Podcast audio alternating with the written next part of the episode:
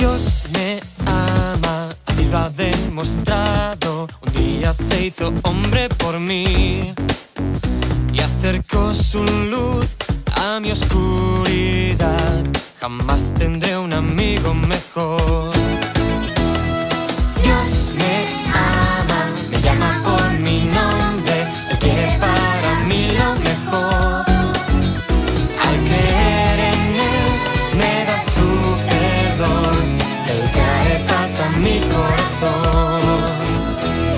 De tal manera amado Dios al mundo que ha dado a su Hijo Jesús.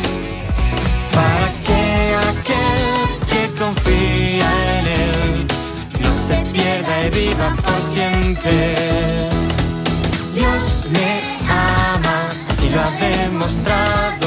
Un día se hizo hombre por mí y acercó su luz oscuridad. Jamás tendré un amigo mejor. Porque de tal manera ha amado Dios al mundo que ha dado a su Hijo Jesús. Para que aquel que confía en Él no se pierda y viva por siempre. Dios es amor, también es justo contra lo malo y al mal ofrece amor. Dios es amor, pero Él también es justo contra lo malo y al mal ofrece amor. Dios me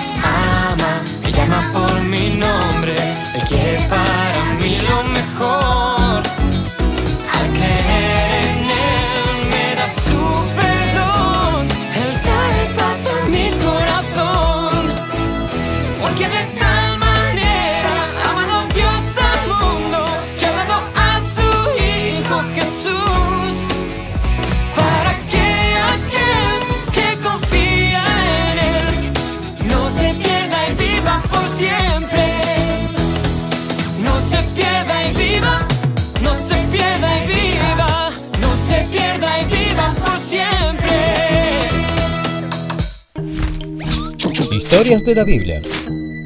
David y Saúl. Este es David. David era un pastor de ovejas que vivía en Israel. David fue escogido por Dios para ser el próximo rey de Israel, cuando era solo un niño.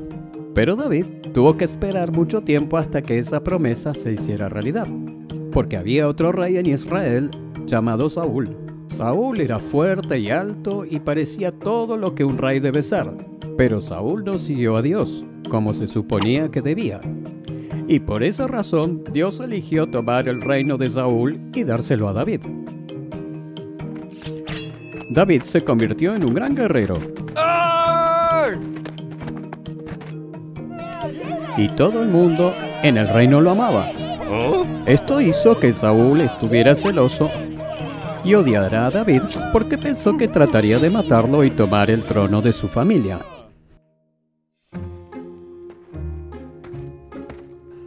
Así que Saúl quería matar a David. Lo persiguió, pero no lo pudo atrapar. Un día, Saúl supo que David estaba en el desierto de Engadi. Así que reunió a 3.000 de sus mejores soldados y fue a buscar a David para matarlo. Durante la búsqueda de David, Saúl fue a una cueva para descansar.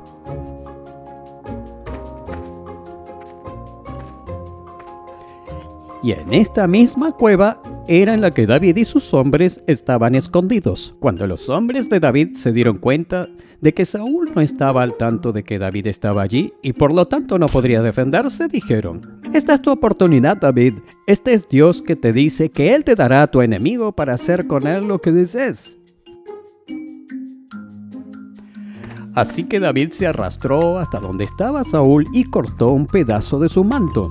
Pero entonces David comenzó a pensar que no era justo tomar la vida de Saúl, porque no importaba la cantidad de problemas y dificultades que Saúl le había causado. No estaba bien hacer daño a la persona que Dios había puesto a gobernar sobre Israel. Entonces David dijo a sus hombres que retrocedieran. y no dejó que mataran al rey Saúl. Esperaron hasta que Saúl salió de la cueva. Y luego David también salió corriendo de la cueva y gritó detrás de Saúl.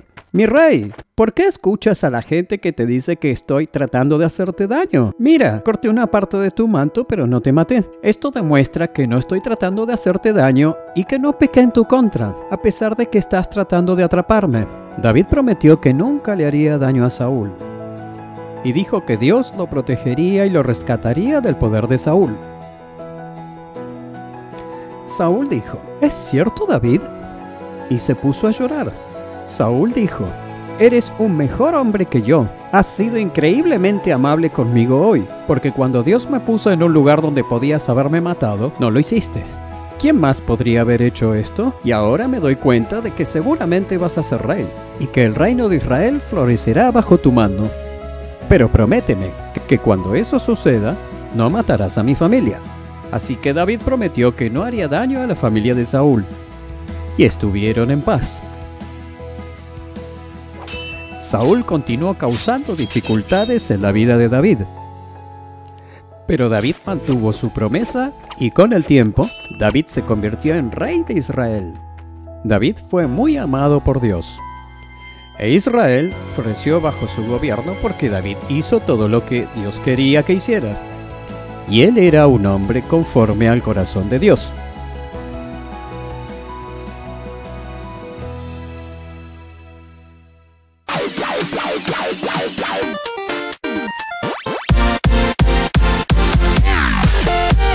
David debió haber estado muy enojado con el rey Saúl.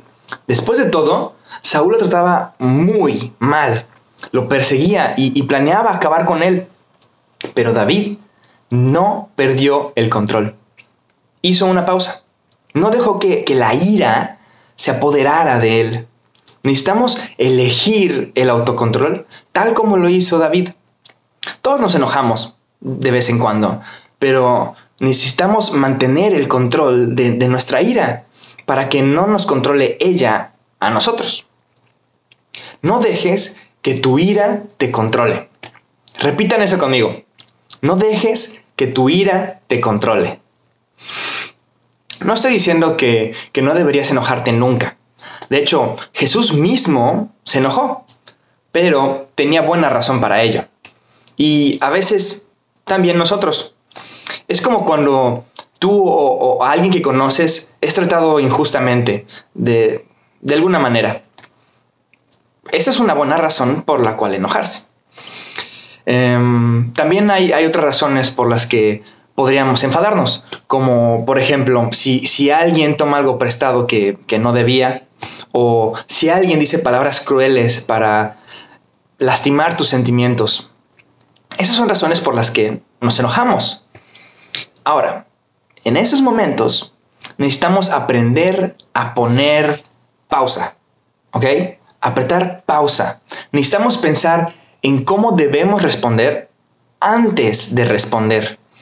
Porque una vez que, decimos lo que decimos, una vez que hemos dicho o hecho algo en ira, no podemos retractarlo. Una vez que lo hacemos, no podemos retroceder. Recuerda que, Dios nos ha dado todo lo que necesitamos para mantener nuestra ira bajo control. Eso es lo que encontramos en nuestro versículo para memorizar de este mes, que está en 2 de Pedro 1, versículo 3. Dice así. Mediante su divino poder, Dios nos ha dado todo lo que necesitamos para llevar una vida de rectitud. Qué fuerte, ¿no? Ahí todo lo que necesitamos, Dios nos lo da. Oremos.